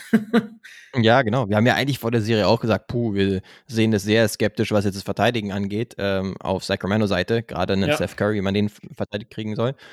Davion Mitchell könnte auf jeden Fall eine der Antworten sein, der ein absoluter Kettenhund ist in der Verteidigung. Bulldog, Mann, äh, Im Spiel 2, yes, der in Spiel 2 war ja zumindest der X-Faktor. Klar, du wirst Steph nicht komplett aus dem Spiel nehmen, aber zumindest äh, ist schwierig äh, ihm machen. Und dann hast du ja schon gesagt, ne, das Coaching ist auf jeden Fall ein Faktor. Ähm, diese Split-Actions zum Beispiel, mhm. Aufbau-Movement und so weiter. Da wissen sie ganz gut, wann sie mal, dann mal switchen sollten, wann halt was tatsächlich kommt. Ähm, das ist, denke ich, auf jeden Fall schon ein Vorteil. Und dann sind sie halt plötzlich eine bessere Verteidigung, als sie es in der regulären Saison gewesen sind. Ja, die und, und, und, ich glaube, da, also, da machen auch viel, nicht nur das Matchup, sondern das ist auch viel Einstellungssache. Das weißt du ja selber, wie es ist. Gerade Halbside-Defense gefällt mir sehr gut bislang bei den Kings und und da mhm. kannst du halt auch mit einem Schritt extra, mit einem Prozent extra einfach auch viel wettmachen, was vielleicht nicht gegeben ist. Ähm, und genau. das natürlich gepaart mit der Motivation durch, durch die Arena. Es ist ja ein, ein Lärm teilweise und auch davor, ja. danach stundenlang Party. Das erinnert mich so ein bisschen an den Championship Run der Raptors, als, als dieser Jurassic Park immer so dermaßen abgegangen ist. Ähm, ich glaube, dass das schon auch motiviert und äh, dass das teilweise auch den Gegner vor eine schwierige auf, schwierigere Aufgabe stellen kann. Deshalb bin ich jetzt echt mal gespannt, wie die Warriors zu Hause heute reagieren werden. Zumindest ist eins ja. gesagt, Kuhglocken sind verboten im Chase Center. Das fand ich lustig, dass die Sacramento Kings e-, extra gestern einen Ach. Tweet raushauen mussten. Äh, an alle, die, an alle Kings-Fans, die nach San Francisco reisen, Kuhglocken sind im Chase Center verboten. Falls ihr welche dabei habt, könnt ihr sie da und da abgeben und nach dem Spiel wiederholen. Fand ich lustig. Okay, geil. Dabei ich dachte, das gibt es nur bei uns äh, hier in NRW bei Auswärtsspielen zum Teil, wenn man auf, aufs Dorf fährt oder sowas, die mhm. mit der Kuhglocke. Aber ähm, hätten sie wahrscheinlich sonst auch mitgenommen. Nee, das gab es ja in, in, Sacramento schon immer, ne? Äh, auch als, okay, als ja. es noch Arco, Arco Arena war früher mit, mit Vlade Divac und, und, äh, und äh, Chris Webber, Peja Stojakovic und Co. Äh, die, Letz-, die letzte also das letzte Mal, als in den Playoffs waren. Genau, da hatten sie auch da, die Kuhglocken am, am Wilden. Lustig war ja. da die Reaktion von einem der Hauptsponsoren von den, von den Kings, die dann gesagt haben, dafür gibt es in Game 5 wieder, falls es zustande kommt, für jeden eine Kuhglocke oder so. Geil. Ja, stimmt, das ist marketingtechnisch natürlich auch nicht das schlecht. Nice. Das ist nice. Darauf so zu reagieren. Yes, wir sind auf jeden Fall gespannt. Das ist mehr oder weniger das äh, Spiel, wo es halt um die Saison der Golden State Warriors geht, weil sie brauchen diesen Sieg schon Warriors. unbedingt. Genau. Wenn so. sie den nicht holen, dann äh, rein statistisch gesehen ist es unmöglich quasi, weil genau. es nie jemand geschafft hat, von 0-3 zurückzukommen. Ja. Also, Und wenn es 0-3 äh, steht, traue ich auch den Warriors nicht zu. Dann, dann ändere ich auch, mein, spätestens dann ändere ich meine Meinung. Okay, I see. Ja, ähm, wird auf jeden Fall extrem spannend, ebenso wie die zweite Serie auf unserer Liste. Und da bist du jetzt dran. Oh Mann, das fällt mir auch schwer, weil es gibt schon noch ein paar, die man da wählen könnte. Ja. Äh, ich wähle allerdings mh, hm, aufgrund. Hab, okay, ich gehe mit Lakers gegen Grizzlies als meine zweit, zweite Serie. Naja, ah kann man noch gut mitgehen. Ja. Dann hauen wir raus, wieso äh, du das sagen würdest. Ach, weil es einfach wieder so unberechenbar ist. du hast ja, Game 1 und dann denkst du, oh, die Lakers werden Champion, dann guckst du Game 2 und denkst, wie, wie um alles in der Welt sind die überhaupt in die Playoffs gekommen. Äh, guckst du Game ja. 1, denkst du, äh, Anthony Davis ist der beste Spieler der NBA. Guckst du Game 2, ja. denkst du, wieso ist der Typ überhaupt äh, Max-Spieler? Das ist echt, das ist so, so viele Geschichten. Guckst du Spiel 1, weißt du, dann fehlt im, im zweiten Spiel wieder Ja Morant und die Grizzlies wie letzte Saison ohne Morant wieder besser als mit. Das ist echt ja. so abstrus, die Serie nach zwei Spielen, Stimmt. jetzt schon so verrückt. Dann diese ganze ja. Dylan Brooks Nummer, das ist schon pures Entertainment. Ich lieb's ja. Also man kann mhm. ja von ihm halten, was man will, aber in den Playoffs gibt das schon extra Zunder, vor allem weil er halt auch einfach dann sich quasi die, die Größten der Größten immer raussucht und dann, dann LeBron ja. anschaut und eben halt so lange ihn provoziert, dass es sogar eine Reaktion gibt. Und LeBron ist ja eigentlich nicht einer, der da reagiert auf solche Sachen, auch vor allem nicht in den Playoffs, nee. weil er fokussiert bleiben will in seinem Tunnel und und gestern hat er halt auch einfach Reaktionen von LeBron hervorgerufen. Und ich liebe das. Und dann auch danach die Sticheleien. Der, der, LeBron denkt heute den ganzen Tag über scheiß Dylan Brooks nach. Und, und ich, ich wette mit dir, Alter. Der, dann noch diese Aussage, ja, er, er, hätte schon ganz gern mal gegen LeBron gespielt, äh, gegen den Cleveland oder gegen Miami LeBron, nicht gegen den Opa oh, sozusagen. Ne? Weißt du, so die ganze Zeit, das ist so richtig geil. Was, ich, ich liebe das. Und, und dann ja, kommt dann noch dazu, er wirft 5 von 14, aber macht halt den Dagger, weißt du? Das sind so, so mm. Sachen, das spielt irgendwie, das, das gibt so eine extra Würze, die in anderen Serien nicht, nicht drin ist oder nicht ja. drin sein kann. Und, und solche Spieler wie Dylan Brooks, äh, ja, ich meine, weißt du, es gibt Spieler, die, die haben ihren Mund offen und sollten ihn nicht offen haben, aber er ist ja wirklich auch ein guter Verteidiger und hat, wir haben es ja schon mal gehabt, äh, von den All-Stars ist ein, er eigentlich einer mit der besten, der All-Stars verteidigt, überhaupt in der NBA. Und dann mhm. soll er auch ja. bellen. Das ja, soll er auch bellen dürfen. Bei genau. ihm hält sich ja das immer irgendwie ja. noch so in Grenzen, dass es diese eine nicht übersteigt, wie jetzt bei Draymond, sondern dass er das mhm. gezielt einsetzt, weil er genau weiß, so wann er was zu sagen hat und wie er Leute provozieren kann, so ein bisschen wie KG vielleicht früher auch. Ja, ich würde mich halt höchstens fragen, wie ich mich als Mitspieler von ihm äh, fühlen würde. Gerade wenn ich jetzt sozusagen vielleicht einen schlafenden Hund jetzt gerade geweckt habe, indem ich jetzt einen LeBron äh, so disrespected habe, sage ich jetzt mal. Aber insgesamt habe ich mich auch gefragt, was so dein Take dazu wäre, aber den hast du ja jetzt rausgehauen, ganz klar. Ich finde es auch äh, nur verwerflich, wenn er jetzt äh, dreckige Plays raushauen würde. Und das hat er jetzt genau. zum Beispiel jetzt in dieser Serie gar nicht gemacht. Also ich erinnere mich an die Aktion gegen Gary Payton den zweiten damals, ja, wo ja. er ihn aus der Luft gehauen hat. Das war auf jeden Fall verwerflich und dafür ist er auch äh, abzuurteilen, jetzt in dieser Situation zumindest. Aber jetzt in dem Fall, dass er Trash talkt und auch, das auch während des Spiels und danach auch nach dem Spiel absolut äh, witzige Statements raushaut und sozusagen LeBron überhaupt keinen äh, Respekt zollt. Ähm, ja, ist halt die Frage, ob das jetzt großartig schlau ist, weil man, wie gesagt, halt jemanden wie LeBron damit so ein bisschen triggern kann und ihn zu Höchstleistungen motivieren kann. Aber auf der anderen Seite ist es jetzt auch nicht verwerflich, meiner Meinung nach. Und ähm, ja, LeBron ist tatsächlich auch vielleicht ein Thema, weil er bisher jetzt in diese Serie noch nicht so optimal reinfindet. Zweites Spiel, immerhin offensiv ganz gut unterwegs, seine Standard 28 Punkte, sag ich mal. Aber ansonsten irgendwie ein bisschen, ja, desinteressiert defensiv, habe ich das Gefühl. Und auch äh, ein bisschen sloppy. Genau, sloppy auch, Alter. was so äh, die Ballverluste angeht. Also das war ähm, die MJ letzten Spiele schon so. would never. genau. Und ja, wir kennen es ja, ne? Das Viellaut-Spiel im ersten Spiel einer Serie von LeBron, äh, wo, er, wo er sich das Ganze erstmal anschaut, wie die Dynamik ist und so weiter. Aber langsam sollte er schon zu Potte kommen, sage ich jetzt mal, weil ähm, ja, klar, sie sind immer noch in einer recht komfortablen Situation, selbst nach diesem ähm, Spiel 2 äh, L. Aber trotzdem, alleine schon, ähm, ja, wenn man jetzt auch auf die zweite Serie vielleicht schon vorausblickt, dann sollte sich da schon irgendwie ein bisschen besser einspielen. Auch, auch was einfach den Einsatz angeht. Ja, auch wenn mir das jetzt wieder um die Ohren fliegen wird, aber äh, ähnlich wie vielleicht Dylan Brooks seine Aktion, äh, sage ich jetzt einfach mal, Father Time remains undefeated. ja. Es, es, ist einfach so. Ist auf jeden ne? Fall ein guter Zeitpunkt, um das jetzt äh, zu postulieren, würde ich sagen. Es sieht halt in den letzten so bisschen, Spielen sah er echt nicht gut aus. Es sieht so aus, als ob er halt so ein bisschen einen Step verloren hätte. Ne? Vielleicht auch noch, weil er nicht ganz no. fit ist durch die Verletzungen. Wir haben es ja schon mal gedacht und dann kam er auf einmal zurück, als ob es keinen Morgen gäbe, ne? vor zwei oder drei Jahren, wann das war. Ähm, von daher mit, mit, mit Asterix daneben. Aber wie gesagt, äh, er ist auf jeden Fall in den Köpfen drin, Dylan Brooks, auch von LeBron. Und ja. du hast gesagt, klar, das kann so oder so sein. Natürlich kann auch irgendwie, man soll ja keine schlafenden Bären poken oder wie auch immer, ja. ne? Oder schlafende mhm. Riesen wecken. Wer weiß, was passiert. Ja. Aber die viel größere Frage ist eigentlich, was ist los mit Anthony Davis? Ähm, Game 2 einfach verhaftet worden von Xavier Tillman und, und Concha und Co., Alter. Das sind Leute, die, die wissen nicht mal, wie er schreiben soll und äh, die verhaften ihn da den ganzen Abend.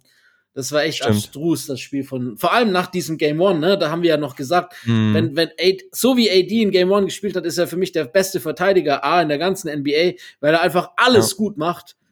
Ja, Mhm. er hat keine defensive Schwäche eigentlich, zumindest in Game One. Genau. Und offensiv vielleicht noch ein bisschen passiv, aber lag natürlich auch ein bisschen daran, dass halt Reeves und, und Hachimura absurde Games hatten, aber eben halt Ja. auch effektiv und effizient und äh, vor allem in der ersten Halbzeit schon auch äh, den Ball fordernd. Diesen AD, Ja. den man eigentlich sehen will. Und davon war jetzt in Game 2 wieder nicht mehr ganz so viel zu sehen. Gut, ich meine, schlechte Shooting Nights gibt's immer, aber es ist ja, Ja. nicht immer nur, dass das nicht trifft, sondern eben auch wie er kreiert und wie er Würfe fordert und äh, auch seine Körpersprache. Ich finde, bei ihm ist er immer so, immer, immer irgendwie himmelhoch jauchzend und oder zu Tode betrübt. Das ist, bei ihm gibt es Ja. so kein Mittelmaß. Er hat entweder ein gutes Spiel oder ein schlechtes. Und ich finde das Ich kann es mir auch ehrlich gesagt gut vorstellen, dass die Lakers mindestens unterschwellig sich gedacht haben, kein Ja Morant. Äh, wir haben jetzt schon das erste Spiel auswärts gewonnen. Dann wird das zweite dann eher so ein äh, Walk in the Park, sage ich jetzt Mhm. mal. Und auf der anderen Seite die Grizzlies, die sich richtig zusammengerauft haben, ähm, trotz ihrer Ausfälle. Ich meine, nicht nur Ja fehlt ja, sondern auch Steven Adams äh, beispielsweise. Ähm, und ähm, ja, von denen kam richtige, richtiger Einsatz. Vielleicht äh, Head of the Spear war dann tatsächlich Dylan Brooks, der die vielleicht äh, so ja, mh, richtig äh, galvanized hat. Und auf der anderen Seite halt die Lakers, die sich dachten, ah, okay, jetzt haben wir eigentlich schon unser Auswärtsspiel gewonnen. Ähm, ob wir das zweite jetzt gewinnen, wäre natürlich top. Wir wollen sie auch möglichst schnell abfrühstücken, sage ich jetzt mal, auch bevor ein Jammerant womöglich dann doch wieder zurückkommt. Ähm, aber haben wirklich jetzt nicht gerade von äh, Einsatz gestro gestrotzt oder ähnliches, würde Ja. ich sagen. Das muss man sagen. Da hat man alleine schon den Einsatzunterschied sehr deutlich gesehen, meiner Meinung nach. Mhm. Das stimmt, ja. Ich meine, und wenn es läuft, läuft, ne, dann hast du diesen einen äh, Stint, wo ich glaube, äh, Kennard einfach on Fe Feuer fängt und, und Tillman, glaube ich, mit überhaupt Personal Best 22, Ja. 13, Alter, was zur Hölle. Ähm, Mhm. Jackson, der offensiv eine Rolle auf einmal ist, ja auch schon in Game One eigentlich eine richtig große Rolle gespielt.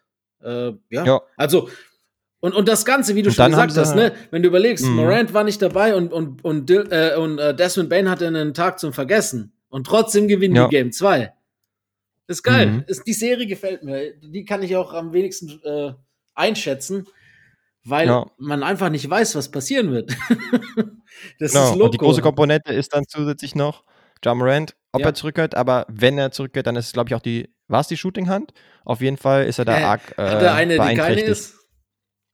Ja, das ist noch ein anderes Thema, aber ähm, man bräuchte ihn natürlich schon Es war die rechte Hand. Ceilings es- des Teams. Bräuch, ja, Wir machen es auf Deutsch. Es war die zurück. Wurfhand. yes. Tyus Jones ist natürlich der beste, ich würde sagen, der beste Backup, Point Guard, beziehungsweise der beste Ersatz, den du so haben kannst. Mit für jemanden wie Jammerant, auch wenn er nicht das gleiche ähm, bringt, äh, spielerisch, aber ist natürlich ein super Game Manager, wird den Ball ähm, Ja. nicht wegschmeißen, sondern äh, seine Leute super bedienen. Und dann Tyus ist halt Jones. Jaren Jackson Jr. eigentlich, genau, ist er eigentlich die Nummer 1 Option, Jaren Jackson Jr., aber im letzten Spiel war das dann eher gemeinsam. Ähm, Desmond Bain, 6 von 18, du sagst es ja, Ja. nicht sonderlich äh, berühmt. Und Xavier Tillman, der zum Teil, ich will nicht sagen Dream Shakes rausgehauen hat, aber auf jeden Fall auch in Korbnähe mal wirklich ähm, 1 gegen 1 gegen AD gescored hat, wo ich mir dachte, Ja, hä, was ist jetzt passiert? Ganz geil. Nee, äh, du hast Genauso recht. geil wie unerwartet.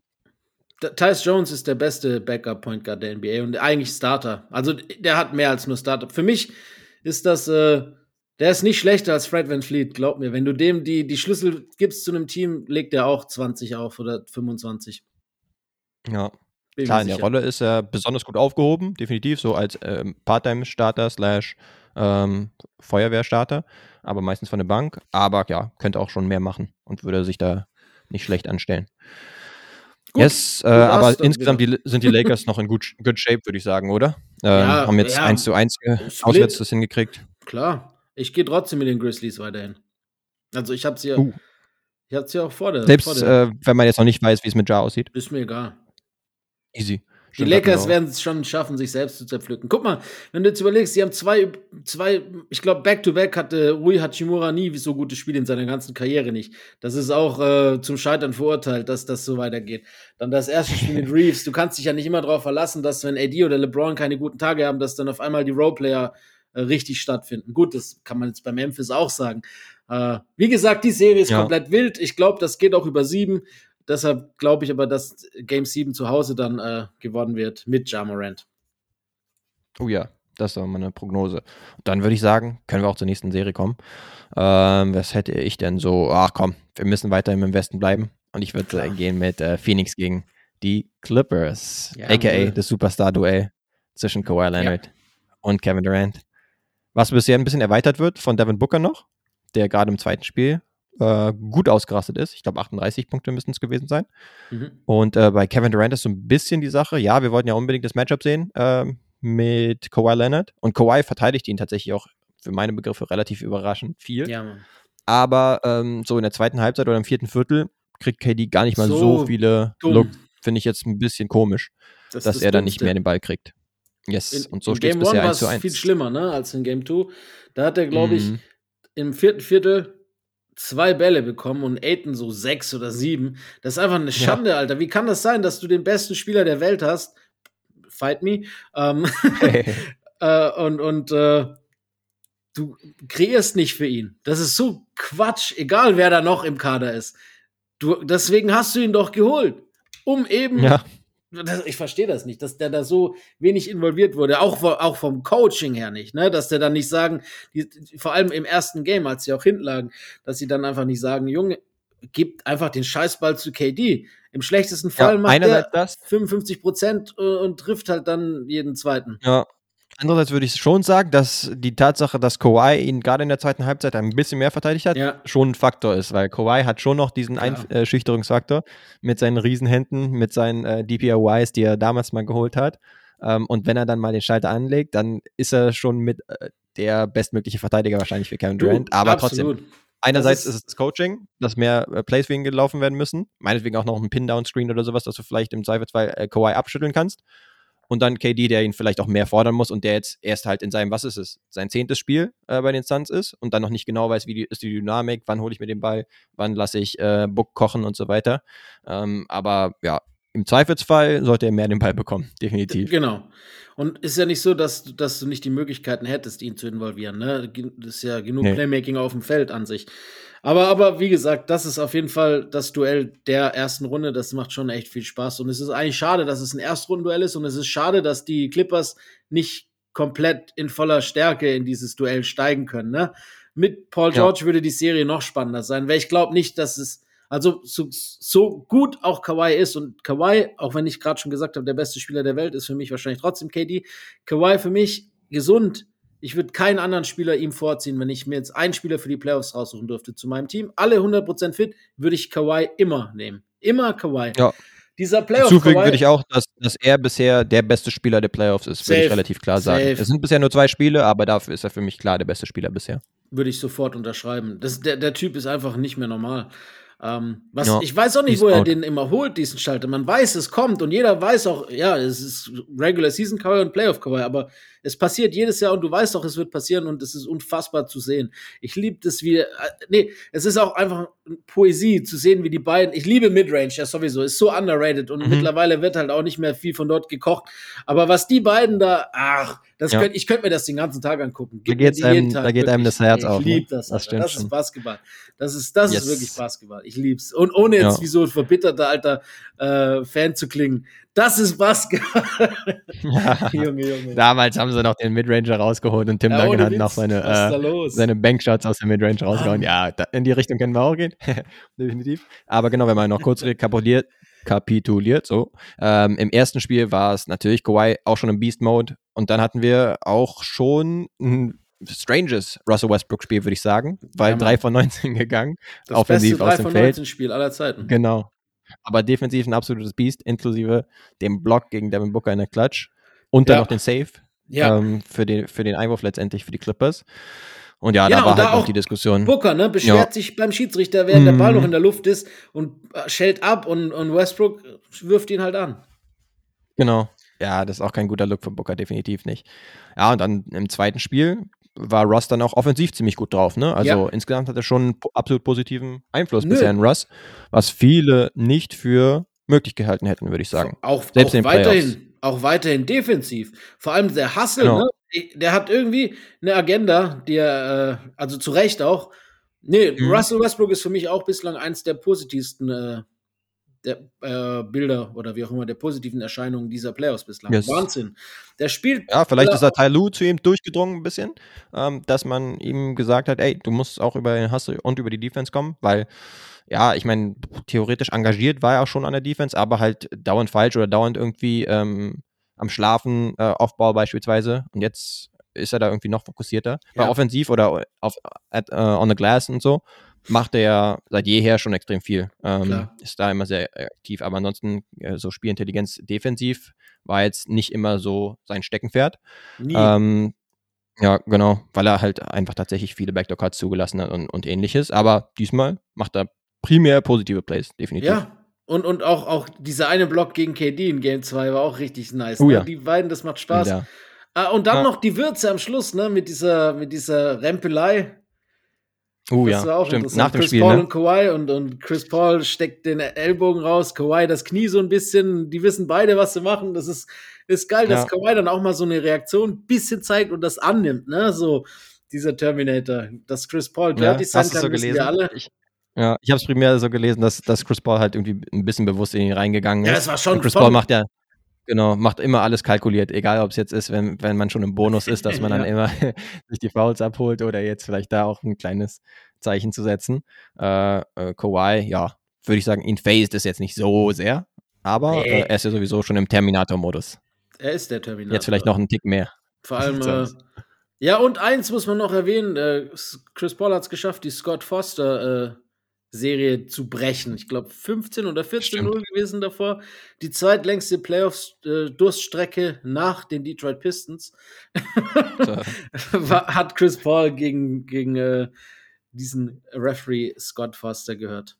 Auch gebrochen. Ja, aber sind wir ehrlich, wenn, ich bin trotzdem der Meinung, ein Kawhi reicht halt nicht für diese Mannschaft. Das ist schon auch echt so ein Three-Headed Monster, vielleicht sogar ein Four-Headed Monster, wenn alle vernünftig spielen.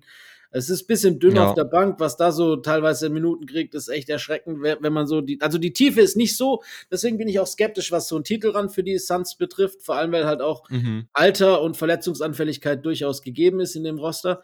Aber äh, Ja. gegen, einen, gegen eine Paul George lose Clippers äh, ist mir zu wenig Firepower am Ende des Tages, äh, um die aufzuhalten. Ja, ich würde sagen, ein bisschen frustrierend finde ich nach wie vor DeAndre Ayton. Im zweiten Spiel war das schon Cool. besser. Im, Im ersten fand ich ihn ziemlich frustrierend, weil erstens äh, war er halt auch auf dem Feld, äh, als Russ die ganzen Offensiv-Rebounds abgesahnt hat. Ähm, der ist da halt nicht so körperlich. Das gleiche gilt dann auch offensiv, dass er dann, obwohl er da Größenvorteile zum Teil auch hat, wenn die Clippers klein gehen beispielsweise, dass er dann nicht wirklich äh, beastet und im Korb, sondern Ja. eher gerne Ja. mal einen Fadeaway-Jumper nimmt oder sowas. Ist halt irgendwie so sein Spiel, aber sieht dann schon sehr frustrierend aus und kann ich mir auch vorstellen, dass äh, Mitspieler da frustriert von ihm sind in so einem Szenario. Da muss noch ein bisschen mehr von ihm kommen, aber im zweiten Spiel hat er zumindest dann seine Midranger dann äh, ziemlich verlässlich eingestreut. Also er ist ja auch ein skilled, skilled Spieler definitiv, aber muss es halt konstant abrufen. Gut. Dann wird es auch ne, zu einer Top 4, würde ich sagen. Aber äh, zur nächsten Serie, würde ich sagen, ja, oder? ich darf, ne? Ich muss sagen, Yes. die ersten drei sind natürlich äh, mit Abstand die besten drei. Ist mir auch egal. Kann Ja. man fight me. Das heißt, ich, ich, ich rede jetzt auch nicht mehr so viel, dass die Leute wirklich Feierabend machen können. Äh, ich komm, wir machen den Westen fertig. Sind wir mal nicht so. Denver gegen Minnesota, das jetzt spätestens nach Game 2 wenigstens eine interessante Serie geworden ist. Ähm, Ja. Finde ich. Äh, Game 1 war sehr, sehr deutlich. Äh, da haben auch alle in Blau unterperformt. Oder Genau. und Game 2 äh, war ein bisschen spannender. Der Run hat Spaß gemacht im dritten. Ähm, Riesenrun, vielleicht sogar Definitiv. der größte bislang in den Playoffs, wenn man jetzt mal die Atlanta Hawks ausklammert, die ja immer Runs kassieren. Ähm, äh, nee, macht Spaß. Edwards war Ja. richtig, richtig geil gestern. Das hat echt Spaß gemacht. Äh, ich habe es dir vorhin schon gesagt. Mhm. Hat mir sehr gut gefallen. Das Duell mit Murray. Ja. Der ist ja Playoff Murray endlich mal wieder gesehen. Und äh, Genau. Jokic äh, spielt auch eine gute, gute, äh, ja, ich meine, ihr liebt ihn, dass ich ihn mag, wissen wir eh alle. Äh, Ja. Gestern und, und auch in Game 1. Ja, äh, also, wir sind, sind wir ehrlich, ne? Ich glaube, das gestern, das Spiel war schon so das Beste, was wahrscheinlich passieren kann für Minnesota. Ähm, Mhm, wahrscheinlich. wenn, wenn Denver da einigermaßen auf der Höhe ist, sollte das überhaupt gar kein Problem darstellen. Nee, wahrscheinlich nicht, das stimmt. Ja, im ersten Spiel war es schon ein bisschen ernüchternd, ne? Man dachte sich so ein bisschen, Minnesota könnte halt reinkommen, ja. hatte vor kurzem noch ein Spiel gehabt, vielleicht so ein bisschen Rest versus Rust, äh, die Geschichte, ähm, dass Denver so lange nicht mehr gespielt hat und die ganze Zeit nur auf den Erstrunden-Gegengang gewartet hat. Ähm, aber dann war es halt echt eine Demontage. Im zweiten Spiel dann umso besser, ne? Ähm, Anthony Edwards gegen Murray war schon ein ordentliches Duell, würde ich sagen. Ja. Und äh, Jokic jetzt, was das Scoring angeht, gar nicht so krass in Erscheinung getreten. Aber äh, wenn es teamerfolgstechnisch gut klappt, dann hattest du noch äh, Michael Porter, der auch Klatsch-Würfe äh, äh, reingehauen hat. Dementsprechend, ja, Denver kann sich schon ganz gut fühlen. Und äh, Minnesota, ja, muss jetzt zusehen. Ich meine, sie haben immer noch kein Heimspiel verloren, ähm, da, dass sie da noch in die Serie reinkommen. Aber wir sind, glaube ich, beide jetzt nicht so überzeugt, dass es dazu jetzt nee. in, ja, in der Kann Form kommen. Da, vor allem so. ist auch dafür Carl Anthony Towns einfach zu wenig in Form, dass das passieren kann. Der ist ja wirklich ein Schatten seiner selbst bislang in der Serie. Ähm, ja, nur während Schatten des Runs hat er ein, zwei, drei einge eingestreut, aber ansonsten ist es schwierig bisher mit ja, ihm. da fehlt es dann auch einfach so an vielem. Äh, man merkt auch, gerade finde ich so, wenn es jetzt darum geht, auch am Flügel, ne, so Porter Junior und so, dann fehlt halt auch wirklich McDaniels einfach mit seiner gebrochenen Hand. Ähm, ja. In der Defensive, das merkt man schon. Äh, die können den Ausfall auch nicht kompensieren. Und, und, und Denver hat halt einfach zu viele Facetten in ihrem Spiel, zu viel Firepower. Die können, wie, wie du gesagt hast, Jokic muss ja noch nicht mal wirklich offensiv aktiv als Scorer fungieren. Er macht halt wahnwitzige ja, genau. Pässe teils wieder. Das ist ja geisteskrank, Alter, was der da neulich diesen in, in Game 1, diesen No-Look Crosscourt Pass äh, auf die. Stimmt. Das, da, ich kann mir das nicht vorstellen, wie das geht, Alter. Wirklich. Absurd. Weißt du, ich, ich, ich, ich spiele gerne Basketball, ich gucke mein Leben lang Basketball, aber was der macht und gerade halt auch ja. einer, wie es, warum er es macht und wer es macht, der Typ sieht nicht so aus, als ob er überhaupt nur annähernd das könnte, was er kann. Und das fasziniert mich bei ihm einfach jedes Mal wieder, Alter. Das ist so yes. heftig. Das ist so, der fühlt mich manchmal selber oft, ne? So, No-Look-Pässe und dann Alter, ich habe wirklich falsch geguckt und ich gucke von zu Hause aus zu. Das ist wirklich komplett ja. absurd. Schon out of this world. Genauso wie wenn er da mal einen Leger daneben haut oder sowas, dann ist er trotzdem immer der Erste zum Ball und ja. schmeißt ihn dann spätestens beim zweiten Mal rein. Also auch Offensiv-Rebound ist, ist, bei ihm immer äh, so ein Thema. Aber ja, Anthony Edwards, bei ihm muss natürlich einiges kommen und dann von Cat auf jeden Fall auch eine Leistungssteigerung. Ähm, ansonsten wird es äh, nicht so viel länger weitergehen in dieser Serie. Von Fünf mir aus, Tops, sag ich dir. Genau, können wir dann auch weiter zur nächsten Serie. Ja. Ich würde dann mal eine aus dem Osten raushauen. ja, und das ey, ist dann tatsächlich nee. die. Come on. Ja, stimmt. Ist äh, nicht, nichts anderes mehr übrig. Aber ich hätte tatsächlich auch schon vor der letzten Serie, hätte ich schon äh, Cleveland gegen New York genommen. Ich auch, ja aber ich wollte den Westen abhalten. Why not? Konnte man machen, genau. Ähm, ja, 1 zu 1. Und äh, waren auch ja, zwei verschiedene, sehr verschiedene Spiele, würde ich sagen. Im Spiel 1 war es Brunson, der den Closer gemimt hat. Und dann ähm, die Offensiv-Rebounds von Josh Hart und äh, Mitchell Robinson zum Beispiel yes. in der Clutch, die extrem entscheidend waren. Auf der anderen Seite hattest du halt ein überragendes Scoring-Spiel von Donovan Mitchell, aber ansonsten nicht viel zusätzlich. Beispielsweise Mobley war ziemlich oft. Ja. Äh, und auch Darius Garland nicht viel ähm, gemacht. Im zweiten Spiel dafür Garland umso mehr. Also allein dieses Matchup der Point Guard ist ja schon interessant zu sehen. Brunson versus Garland. Absolut. Und im zweiten Spiel war es auf jeden Fall Garland, der on top war. Ähm, 32 Punkte waren es, glaube ich, und allein in der ersten Halbzeit schon fast die, fast die 30 geknackt. Also der war richtig am Kochen. Ähm, und jetzt, ja, hoffen wir, dass es eigentlich so weitergeht, oder? Hin, her, her, hin und wir am Ende sieben Spiele haben in dieser Serie. Die macht schon nee, ja, würde ich mitnehmen, würde ich sofort unterschreiben. Jetzt geht es mhm. erstmal nach New York, da bin ich auch mal gespannt, äh, wie Cleveland das ja mit Ausnahme von vielleicht Mitchell immer noch jetzt nicht die allergrößte Playoff-Erfahrung hat. Ähm, ja da reagiert, weil das ist schon nochmal eine andere, eine andere Atmosphäre. Das weißt du selber, wie, wie, wie hostile der Garden sein kann. Ja. Ähm, Bin ich mal gespannt, was da Mitchell äh, liefern wird. Ähm, ja, ja, ja vor allem mit der Vorgeschichte, dass die Knicks genau, ja genau. Interesse hatten äh, an ihm in der Offseason. Genau ob er dann besonders motiviert ist. Aber im letzten Spiel hat er mir auch gut gefallen, obwohl mhm. er ähm, jetzt gar nicht so viele Würfe genommen hat äh, in Spiel 2 und dann halt gesehen hat, okay, die Hot Hand war ganz klar Darius Garland und dann hat er, glaube ich, auch ein Double-Digit Assist gespielt beispielsweise und ähm, war dann voll okay mit der Rolle halt sich ein bisschen zurückzunehmen. Also ich glaube, äh, im ersten Spiel dachte er sich, hm, okay, da kommt so wenig äh, von den anderen, da muss ich jetzt ziemlich übernehmen. Aber im zweiten war es dann eher ein Team-Effort. Caris LeVert zum Beispiel, auch richtig gut gewesen. Ja. Also der hat sozusagen die vakante Stelle in, in den Top 5 so ein bisschen für sich äh, übernommen. Ähm, so kann es für die Cleveland Cavaliers eigentlich weitergehen, auch wenn sie natürlich gerne die ersten zwei gewonnen hätten zu Hause. Hm, das stimmt, das hätten sie auf jeden Fall gerne. Äh, ja. Ja, aber ich traue ihnen trotzdem zu, auch auswärts eins zu holen. Und dann Ich wären wir bei 2-2. Ich auch. Beiden. Ja, ich, wie gesagt, äh, für mich wird der große Unterschied, und das hätte ich niemals gedacht, dass ich das sage, vor der Saison wäre ich auch immer so ein bisschen am, ich, ich, ich gebe es auch mittlerweile zu, ich habe ihn unterschätzt, immer, vielleicht auch zu Unrecht, oder sicherlich zu Unrecht. Der Unterschied zwischen New York und Cleveland ist, dass Cleveland einen Superstar hat und New York nicht. Und äh, der wird im Endeffekt dann auch dafür sorgen, dass Cleveland diese Serie für sich entscheiden wird.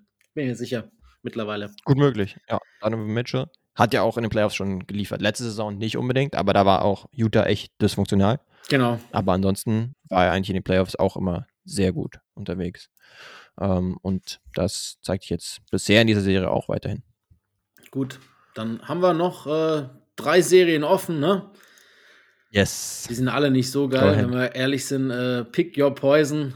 Ähm, ja, der Spannungshalber, eine ist ja noch unentschieden. Nehmen wir natürlich jetzt Milwaukee gegen Miami.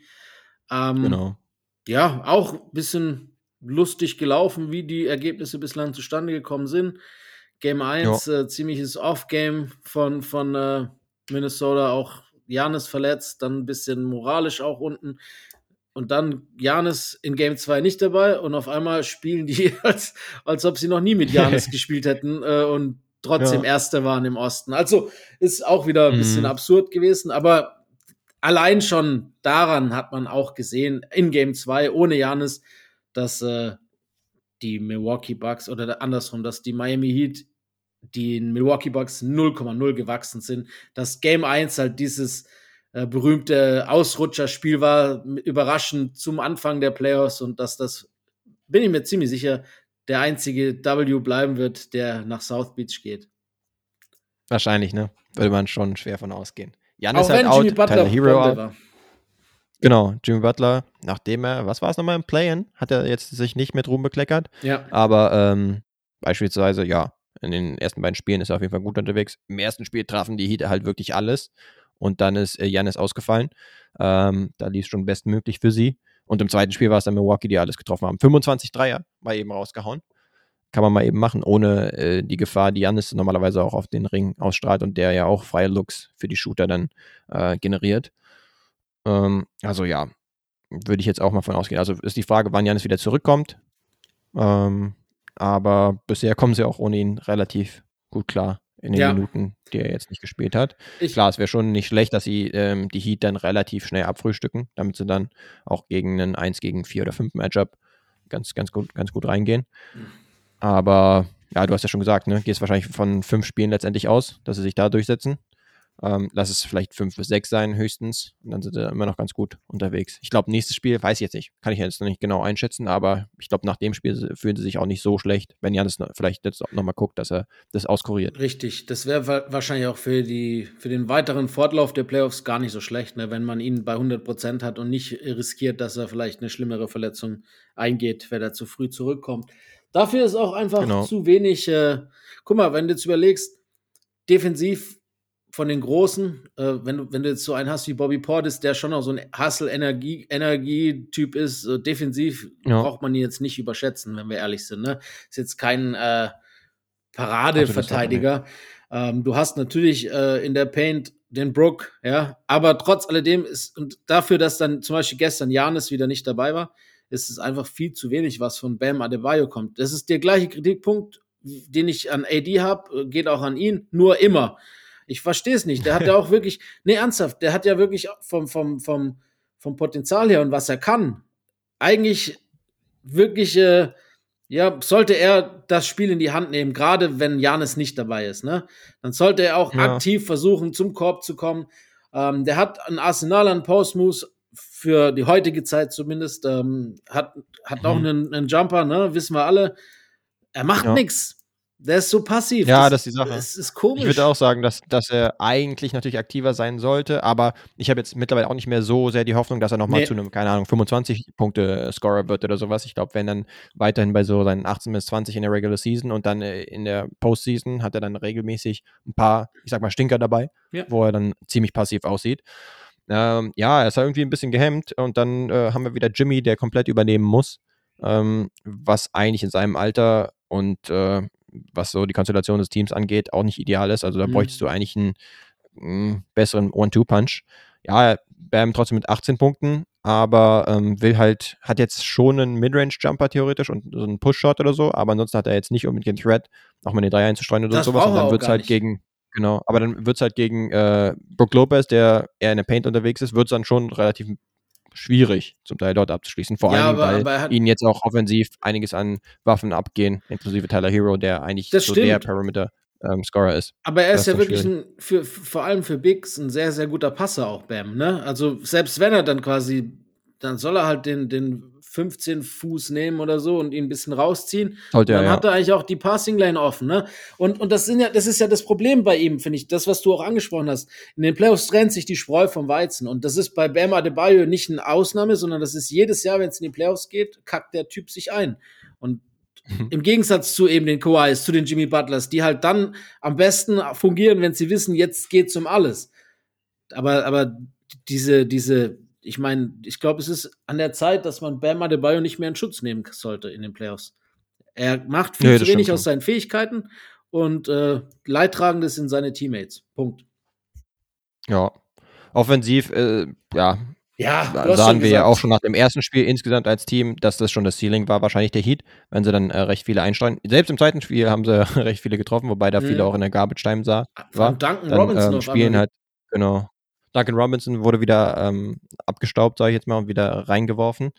Ähm, aber ja, das ist dann einfach von der Offensive zu dünn. Also da kommen dann die Struggles aus der Regular Season genau. wieder hervor.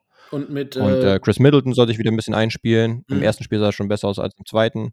Aber ähm, ja, letztendlich sehen wir dann noch die Bugs sich klar durchsetzen. Wie du gesagt hast, ne, mit der mit, mit äh, Hero und seiner gebrochenen Hand und dem Saison aus äh, fehlt den Heat halt nochmals ein Ballhändler, von denen sie nicht allzu viele haben, die jetzt wirklich genau.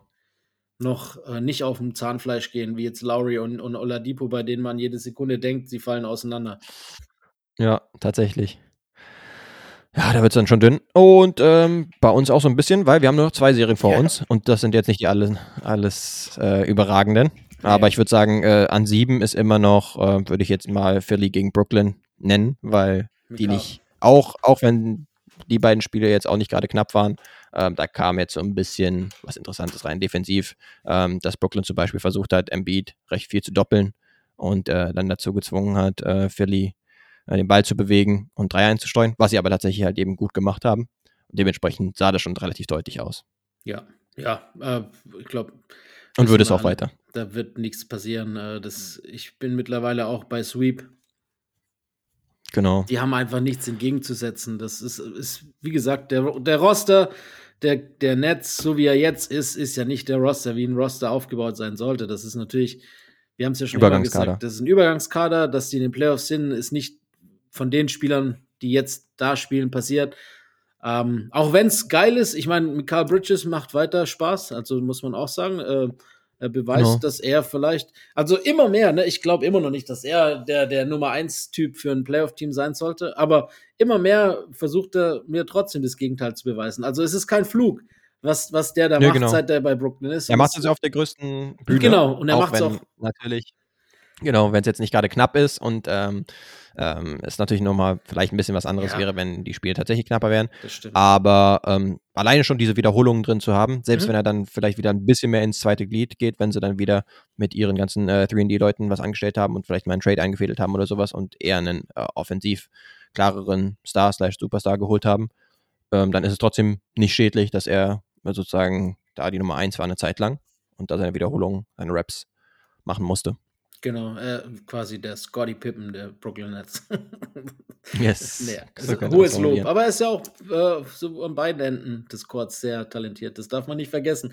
Nee, aber wie du schon genau. gesagt hast, die Stärke, die Stärken der, der Nets über, äh, über der Sixers eben mit Embiid und über die Guards Äh, ist halt genau das, was sie nicht verteidigen können mit ihren 3Ds oder schwerer. Äh, Claxton, so sehr ich ihn gern mag, ist auch einfach nicht gemacht, um NB zu verteidigen. Äh, und im Doppel fällt es ihm auch schwer genug, das hat man gesehen. Ja, das, ja. der, sind wir ehrlich, Philly ist einfach zu gut für Brooklyn, für dieses Brooklyn. Genau. Und wenn Embiid sich da dann nicht eine Blöße gibt, dann ist das schnell vorbei. Yes, ähnlich wird es wahrscheinlich aussehen, auch bei der äh, Serie Boston gegen Atlanta. Ach, brauchen wir gar nicht drüber reden. Das können wir eigentlich, das brauchen wir nicht drüber zu quatschen. Dirk White, nur kurz, kurzer Shoutout, MVP yes. der Serie bisher. Ist Derek komplett White. am Rasieren, macht 25 in den beiden Spielen zusammen, äh, beziehungsweise im Schnitt. Ähm, und schaltet auf der anderen Seite noch Trey Young komplett aus. Aber das Ding sieht natürlich komplett äh, zugunsten der Boston Celtics aus und die werden auch durchmarschieren. Dann ist die Frage, beide Teams, was den 2-3-Spot angeht, also Boston und Philly wahrscheinlich in vier oder fünf Spielen spätestens durch. Ja. Und dann gegeneinander. Ja, dann relativ zeitnah gegeneinander, genau.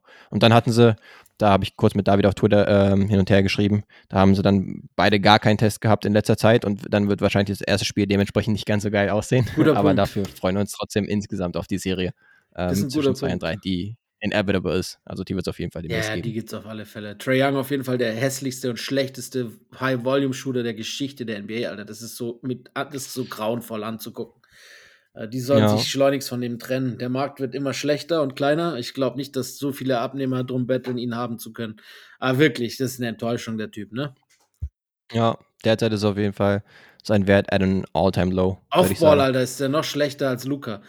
Ich meine, immerhin füreinander getradet worden beim Draft. Äh, ja, furchtbar. Also ich hab, nee, ich, ich mag ja Atlanta eigentlich, aber der Junge sollte schnell gehen. Ja, und damit würde ich sagen, haben wir auch genug gequatscht Ja, über weg mit dem Typ, Alter. Braucht man nicht weiter. Er Boston auf wieder- Sparflamme, Alter. Das, das, das reicht Genau. vollkommen, ne? ja, da war es sogar vom Timing gar nicht so verkehrt, dass der League Pass da ausfiel.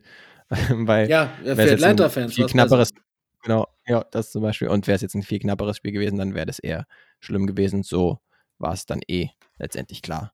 Wer das Ding holen würde und wer das auch in dieser Serie letztendlich entscheiden wird. Damit können wir zur Gäste-Setline kommen, würde ich sagen, oder? besser. Bin bereit. What you say?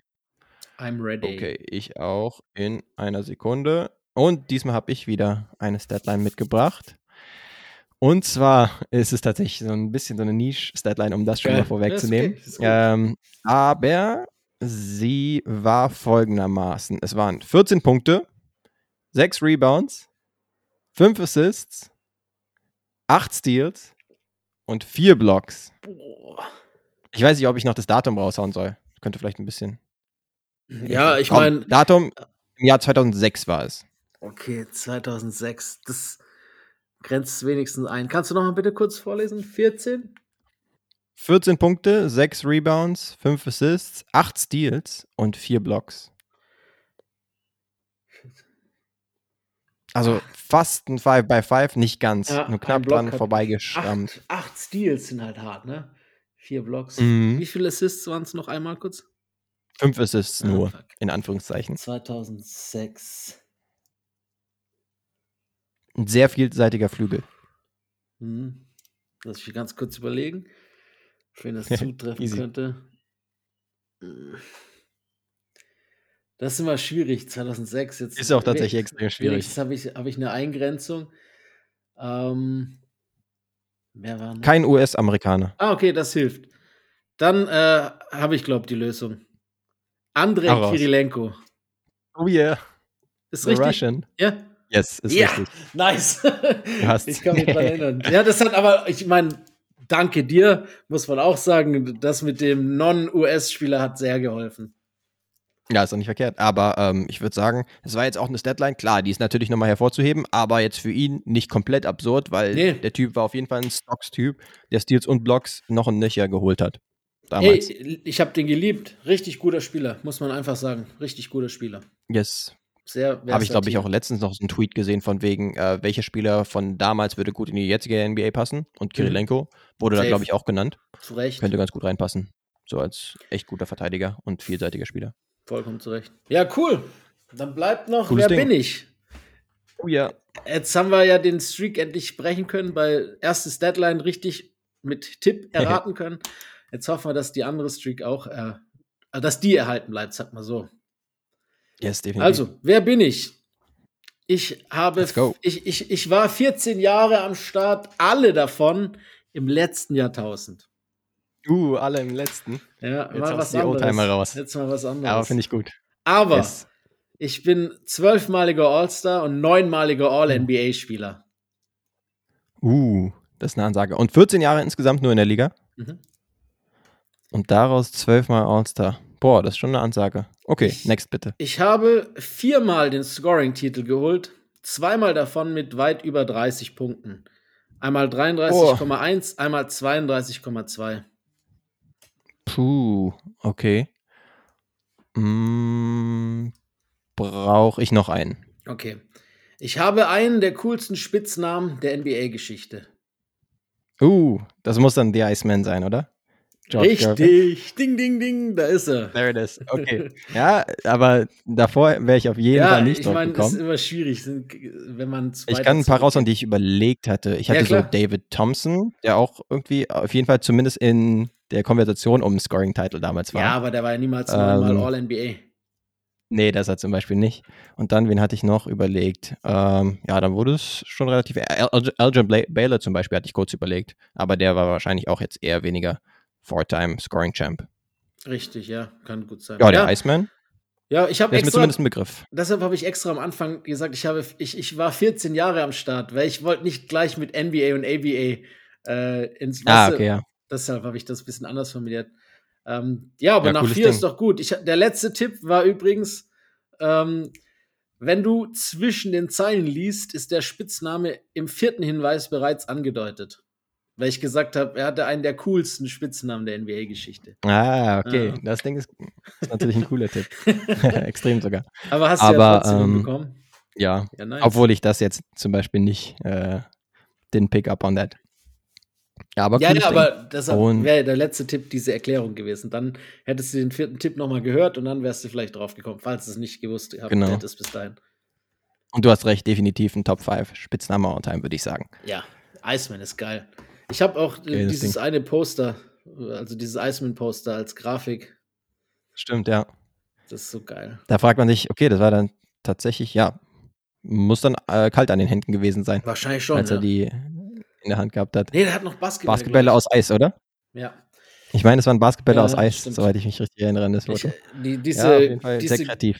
diese Gervin-Geschichte habe ich dir schon mal erzählt, die ist auch lustig gewesen, ne? 2022 beim All-Star Weekend. Hattest du noch nicht rausgehauen? Nee. Kannst Da- du gerne nochmal für die war, Zuhörer. ähm, da war nach, also All-Star Weekend war ja in Cleveland, da gab es natürlich diese 7 75er Jubiläumsteam Feierlichkeiten und alle Legenden waren da und George Gervin natürlich auch. Und nach dem Spiel äh, bin ich dann mit zwei Kollegen zu Fuß zum äh, Teamhotel und zum NBA-Hotel für, für diese Availability. Danach gibt es immer so Essen, Trinken, so wie so eine kleine Feier. Und äh, wir waren da natürlich, weil alle im Stau standen und wir gelaufen sind, eine der ersten. Und dann haben wir schon so ein bisschen gesnackt und ein, paar, und ein Bierchen getrunken. Und auf einmal hat man so gehört, wie, das ist immer in so diesen großen Ballsälen von den alten Hotels noch, ne? Dann hat man von draußen Mhm. so gehört, wie so ein bisschen ein paar Leute lauter wurden. Und dann habe ich, hab ich mal hingeguckt. Und dann war dort so Security, die einfach George Gervin nicht haben reinlassen wollten, weil er keine Akkreditierung hatte. Ah, stimmt. Und dann habe ich halt, es war einfach so absurd. Und das war das, dann kam natürlich Len, der alte Hero, und hat den Typen erklärt, dass äh, der sicherlich keine Akkreditierung braucht, weil er einer der 75 ist, die wegen dem wir überhaupt dieses Fest hier feiern. Und dann haben sie ihn schlussendlich Und was hast du dafür gekriegt? Er, äh, Hast du dafür die, die 75? Ah, ein- immerhin. Ein Abendessen mit äh, George Gervin. Der saß nämlich dann noch eine gute Dreiviertelstunde bei mir am Tisch und ich habe mich mit ihm unterhalten können. Ähm, Ah, okay. was, das war auf jeden Fall schon mal gut. Äh, Er hat sich auf jeden Fall Damit warst dankbar du zufrieden, gezeigt. oder? Nee, Hammer. Super cooler Typ. ähm, auch wenn er ein bisschen viel, äh, also er, er macht sich, glaube ich, noch, aber wer macht das nicht? Er macht sich noch besser, als er war. Ja, okay. ähm, er war Ist ja so schon ein einer ziemlicher. Ego-Shooter. War ja schon ein ziemlicher Ego-Spieler. Aber trotzdem, er sagt ja, Ja. ne, äh, wenn die anderen nichts können, warum soll ich nicht 50 Mal werfen? Stimmt. Und, und legendär war sein Finger Roll? ja, Habe ich genau. das richtig in Erinnerung? Das, du Dafür war er, ich, bekannt. Fachmann. Nee, absolut. Sein Ja. Fingerroll ist. äh, Gelesen habe ich auf jeden Fall drüber und vielleicht ein paar Highlights gesehen oder sowas, aber jetzt natürlich nicht seine Karriere komplett verfolgt. Ja, oder so. und, und äh, für alle, die das interessiert, weil du David Thompson, den Skywalker, genannt hast, das verrückteste Scoring Race der Geschichte, Alter. Ich weiß nicht, ob du das auf dem Stimmt. Kasten hast. Das war es gewesen, Ja, ja. das Bis zum letzten Spiel der Saison war es gewesen, Warte, ne? Wo es ja. hin und her ging. Ey, warte, das ich, wenn wir jetzt schon reden, ich, ich hole kurz die Stats, dann darfst du noch kurz eine Minute irgendwie mit mir Quatsch reden. Jetzt, ich Ähm. überlege, ich, wenn ich jetzt sozusagen schon predikten soll, dann war es, glaube ich, zwischen David Thompson und war es zwischen äh, David Robinson von den Spurs damals gewesen. Auf jeden Fall war der auch in der Zeit irgendwann. Nein, nein, das waren Gervin und. Thompson eben. Die beiden. Ah, das waren die beiden. das waren okay. die beiden. Ja, Ich habe die Stats. Das war ging 77, ganz wild hin und 78. her. Letztes Ich erinnere Spiel, mich. am letzten Spiel ja, des Tages, äh, also letztes Saisonspiel, 1977, 78, ähm, 15 Punkte lagen zwischen den beiden, total gesehen. Also ähm, im Average äh, 15 Punkte musste Thompson aufholen im Verhältnis zu Gervin, um sich die Krone zu schnappen. Im letzten Spiel, ja, Thompson hat zuerst gespielt und äh, ging komplett ab. Also wirklich, wenn ich sage, er ging komplett Ja. ab, dann ging er komplett ab. Im ersten, äh, im ersten Quarter schon 13 Field Goals gemacht. Dann, äh, es waren damals Rekord 32 Punkte im ersten Viertel. Ist nicht abgekühlt und hatte am Schluss 73 Punkte, was zum damaligen Zeitpunkt die meisten Punkte waren, die jeden Guard gescored hatte in der NBA. Das heißt, Gervin, der danach äh, dran war, hat dann schon gewusst, 58 Punkte musste er erzielen, um vor ihm zu bleiben. Äh, also die Ja. Jazz gegen die Jazz gespielt dann mit seinen äh, Spurs und hat dann auch irgendwie gesagt, äh, davor haben sie ihn noch gefragt und er hat gesagt, oh my, I haven't ever hit 58, but I'm going for it. Blöderweise wird Mhm. Skywalker, hat auch Gervin dann Business gemeint, äh, 20 Punkte im ersten Viertel und dann lustigerweise 33 im zweiten und hat den Rekord schon gebrochen als Guard, den eben erst äh, Thompson aufgestellt hatte. Die Ja. meisten Punkte in einem Viertel. Äh, 33 und hatte dann schon 53 zur Halbzeit. Ähm, am Schluss waren es 63 für Gervin und äh, haben dazu geführt, dass er 27,22 zu 27,15 am Schluss äh, vorne lag. Aber das ist wirklich ganz wild. Eingetütet. Und noch wilder Ja. war, dass das Ganze passiert ist, während äh, einer Ära vor Bird und vor Magic, als die NBA noch relativ grau unterwegs war. Das heißt, es gibt kein Footage von diesen Spielen. Ja, wie krank. Super. Weil da könnte man so einen geilen, irgendwie mindestens ESPN Oh, 30 for ja, 30 Mann. Film drüber machen. Entweder das oder, oder sogar einen Netflix-Film oder was weiß ich. Ne? Und dann noch ein paar O-Töne mit reinholen oder sowas äh, von, den, von den Jungs. Also, da ist auf jeden Fall eine verpasste Chance da. Ja, irgendwo in der NBA, die NBA wird schon irgendwo noch Material haben, vielleicht bei sich in, in den Katakomben von irgendwie. Irgendeiner hat ja Mhm. immer gefilmt, äh, aber halt nicht für die Öffentlichkeit. Stand jetzt. Schade. Ja. War geil. Hätte ich gern Crazy, gesehen. crazy Story. Ist echt verrückt. Yes. Ja, ist wirklich geisteskrank. 73 macht er und denkt, ja gut, jetzt bin ich Scoring Champion und der äh, Gervin, der Verrückte, hat dann schon 53 zur Halbzeit. Heftig einfach. Ja, ich überlege. Ja, diese Saison war es ja jetzt nicht ganz so knapp mit Embiid, der schon wieder äh, Scoring-Champ wurde. Ja, ja. Ähm, da habe ich mich jetzt nur dran erinnert, dass es auch am Ende der Saison so ein paar Dinge gab. Ah, in dem Szenario, äh, wenn Luca jetzt noch so und viel, so 200 Punkte macht oder sowas, dann könnte er ihn noch überholen. Ähm, weiß ich jetzt gar nicht, ob die Jungs dann für die Topscorer-Krone auch einen Titel, also oder einen Award kriegen tatsächlich. Oder mindestens inoffiziell ist es natürlich dann in den Annalen. dass- Genau, es dass zählt man ja schon Das von sich behaupten kann. Genau. Sch- Schlecht Und wird auch nicht. mal genannt, so, wenn es dann heißt, okay, Michael Jordan so und so oft äh, Topscorer der Liga gewesen und ähnliches. Also ja, Gut. damit kann man sich dann schon schmücken. Ja, geiles Ja, Ding. haben Haben, wir wir am Ende noch ein bisschen Storytime gehabt mit Len. ja, und zwei richtige. Spiele. yes, genau.